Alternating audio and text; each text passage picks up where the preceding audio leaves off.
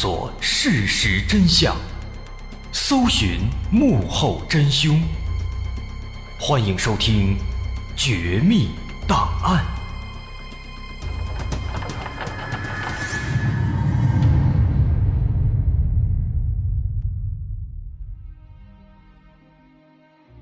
还原事实，探索真相。欢迎来到今天的《绝密档案》，我是大碗。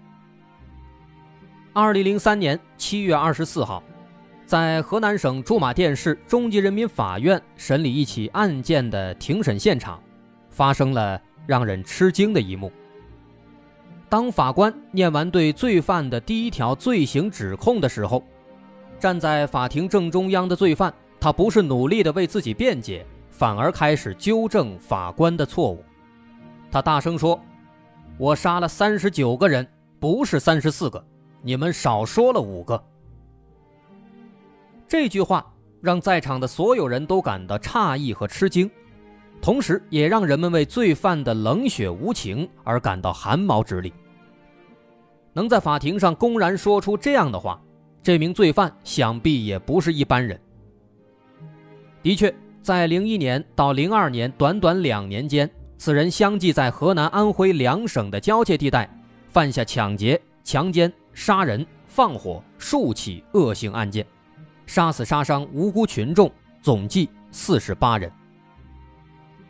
这究竟是何许人也？为什么能够在法庭上如此的猖狂呢？他又为什么要犯下如此大案呢？这一切有关这个人，还要从零一年开始说起。安徽省临泉县是一个面积不大的小县城。二零零一年十一月二十五号这天，是一个比较特殊的日子，因为这一天是当地一年一度的庙会开始的日子。从这一天开始，周围村里的人们基本都会来参加，所以很多商贩都要提前一天准备第二天的货物，他们要趁机多赚一些。家住在临泉县本地的王运民夫妇就是其中之一。在前一天二十四号的晚上，夫妇俩为了第二天能够多卖一些货物，一直忙到了晚上十一点才把货物整理齐全。整理好货物之后，他们又开始打理自己的店面，一直忙到了深夜，俩人才睡下。可就在这个时候，意外发生了。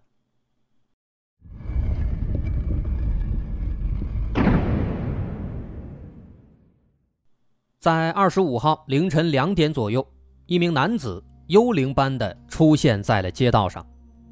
他上身反穿着一件白色夹克衫，头上蒙着一个黑色塑料袋，塑料袋上有两个洞，露出两只鬼鬼祟祟的眼睛，在左顾右盼。他左手拿着一只手电筒，右手拿了一把撬棍，嘴里还叼着一把剔骨刀。他轻车熟路地来到了两间铁皮小屋的外面，用撬棍撬了几下，就把窗户给撬开了。然后他一个跳跃翻窗入室，动作十分迅速。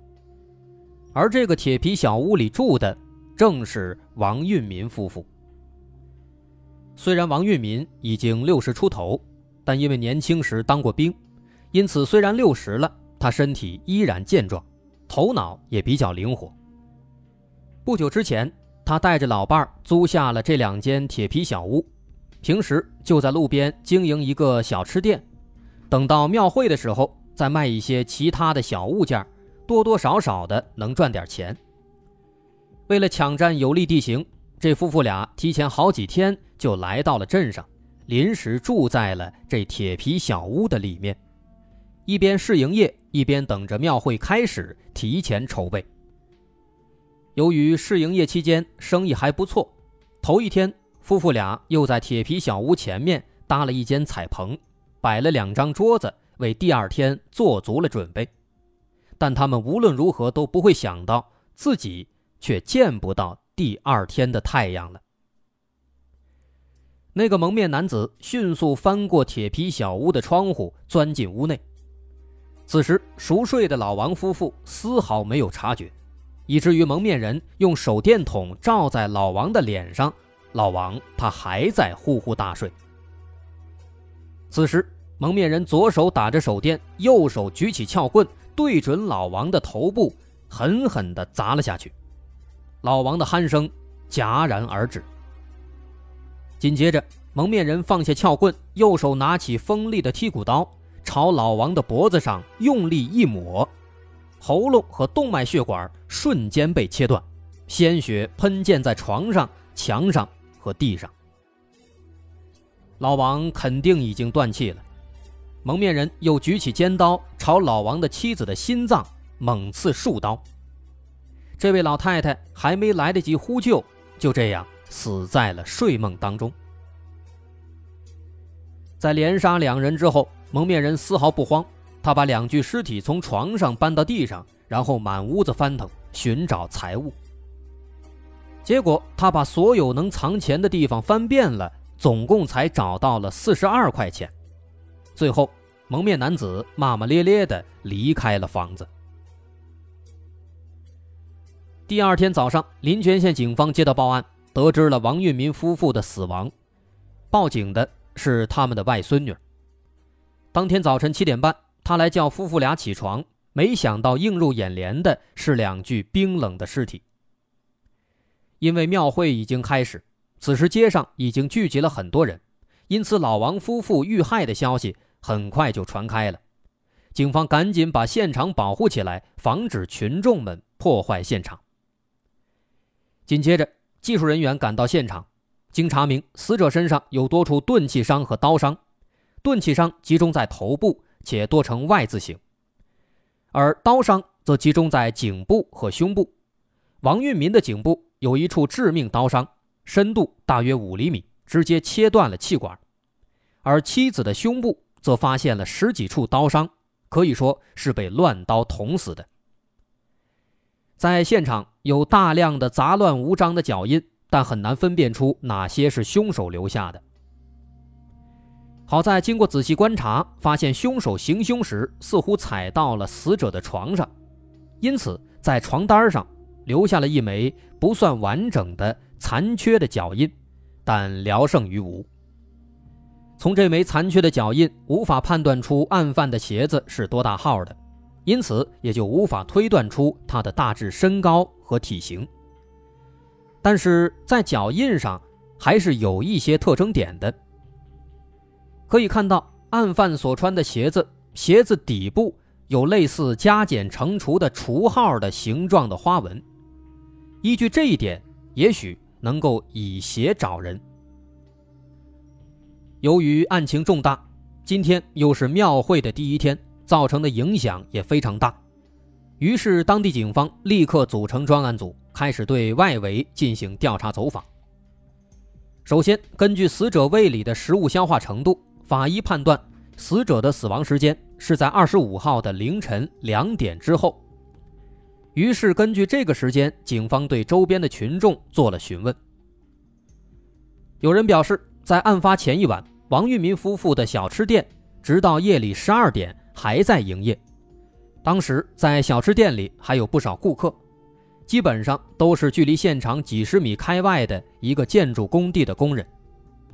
因为当天凌晨一点到两点，工人们需要在工地上卸沙子，所以在这吃点夜宵。也是情理之中，也是正常的。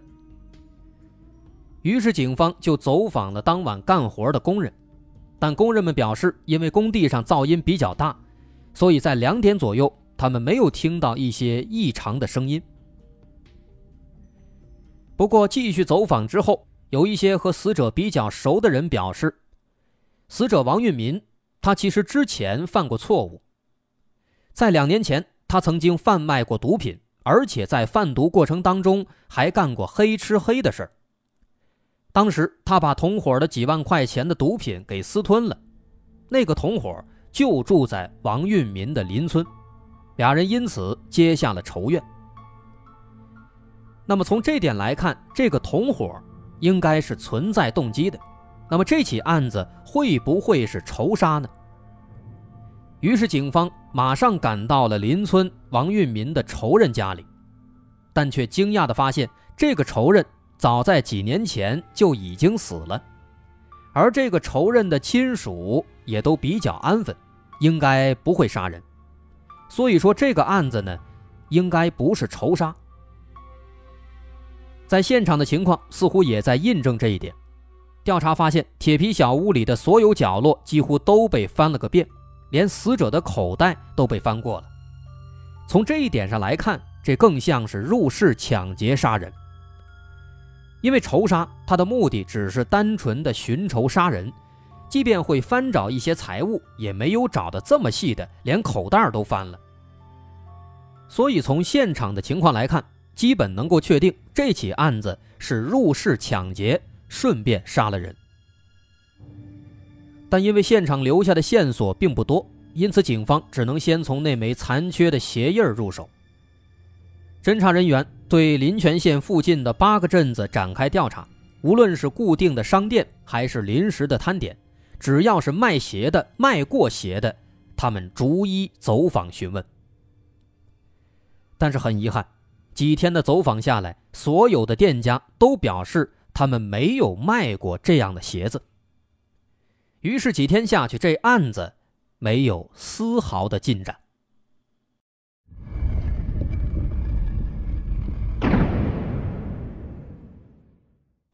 然而，就在命案发生的第二天，另一件让所有人想不到的事情发生了。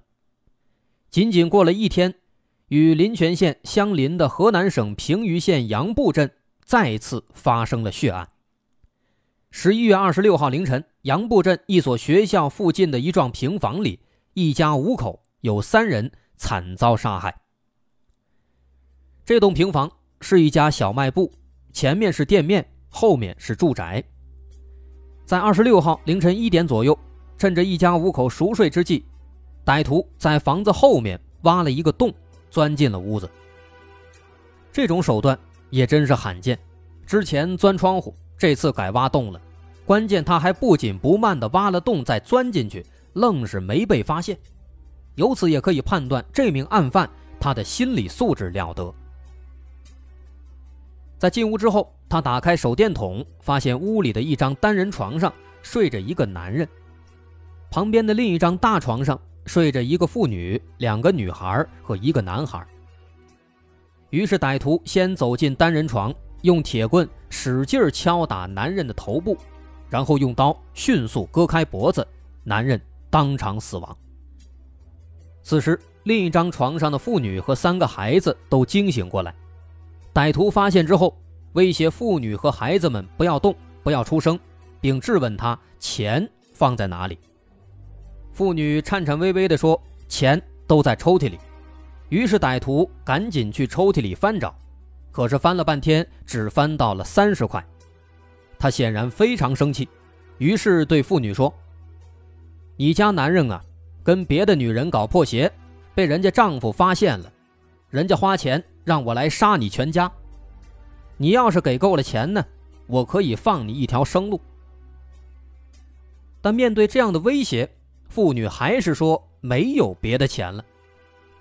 于是歹徒凶相毕露，恐吓他说：“如果你不给钱，我就把你和你闺女全都强奸了。”但没想到这个妇女她还是不拿钱。于是，丧心病狂的歹徒掏出刀来，在逼迫之下强奸了妇女，之后又强奸了她旁边的只有十二岁的大女儿。在被摧残一番之后，这个妇女急中生智，她说：“在旁边的刚盖好的新房子楼梯底下，我们藏了两千块钱。”歹徒听了以后，就让妇女带着她的小女儿一起出门，去新房子里找钱。在出门之后，这妇女故意大声说话，希望能够惊动附近的邻居。但这歹徒他也不是傻子，在发现了妇女的企图之后，他迅速掏出刀来，把母女俩全部捅死了。歹徒恼羞成怒，返回了屋里，准备杀掉留在屋里的大女儿和那个小男孩。但回到屋里之后，却发现屋子里面已经空无一人了。原来。这机智的大女儿在看到歹徒出门之后，立即带上弟弟从歹徒挖的洞里逃了出去。他们躲在了一个麦垛后面，直到歹徒离开之后，才跑出来报了警，俩人这才保住了性命。但是因为害怕，女孩并没有看到歹徒的穿衣打扮。不过女孩说自己能够听懂对方说话的口音，这表示这名案犯他应该是本地人，或者是附近的人。在另一边，安徽临泉县警方在得知隔壁的河南平舆县也发生了一起入室抢劫杀人案件之后，立即就和平舆县警方取得联系。两地警方在沟通了案情之后，猜测这两起案子会不会是同一人所为呢？如果是同一人所为，说明这应该是一个流窜作案的惯犯。那么在此之前，他应该还犯下过其他的案子。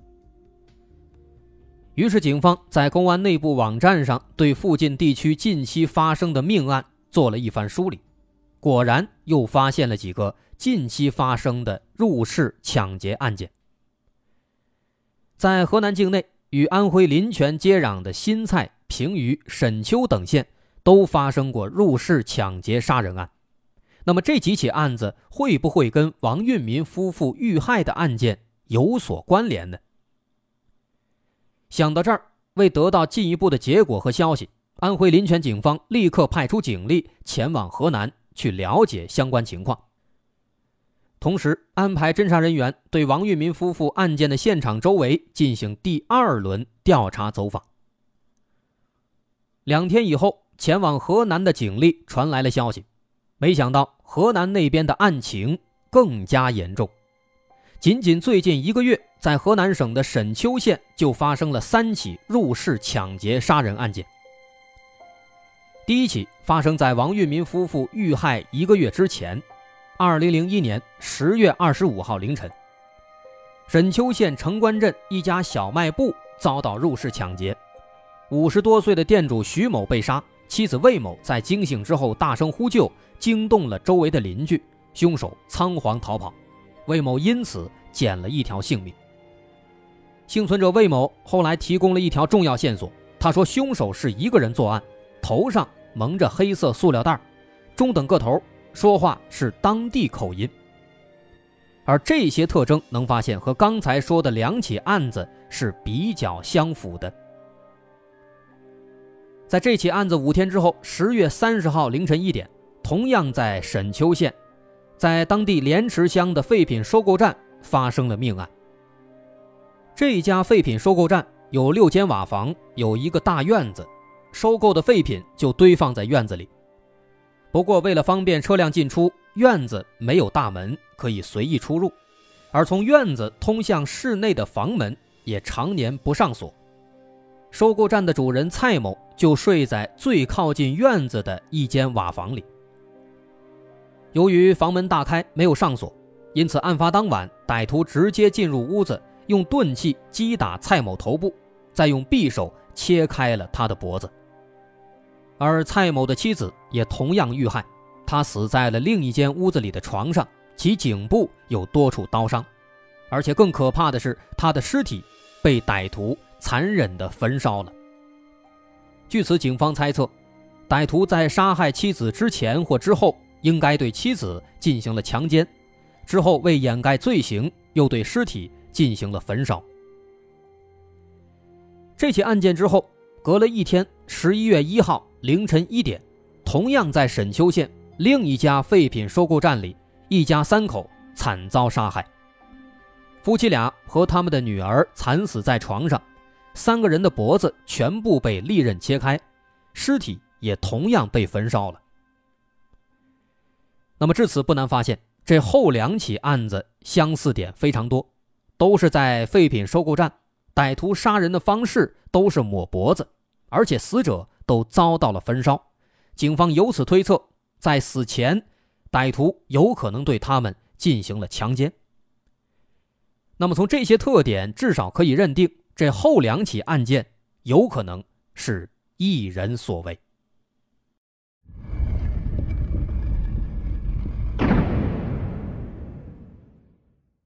从目前的情况来看，沈丘县的三起案子。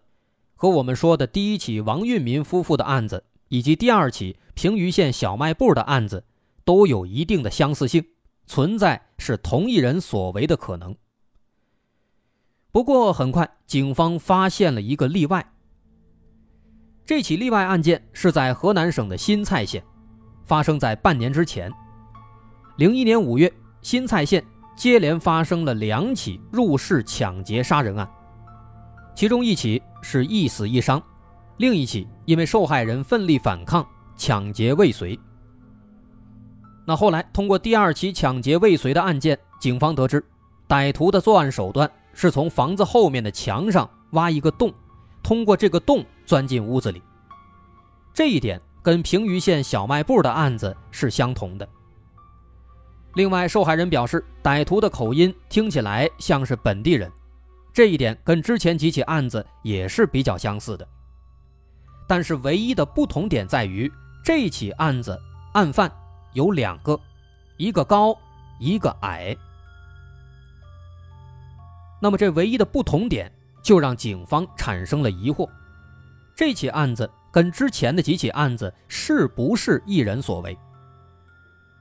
从案件的特点来看，警方认为应该是，至少其中有一个应该跟其他的案子是同一人。那么这也就表示这个案犯，他还有其他的同伙。至此，案子调查到这儿，已经累计有十二人死亡，两人受伤，这个数字无疑是非常恐怖的，因为这仅仅过了半年的时间，平均下来每个月。就有两人死亡。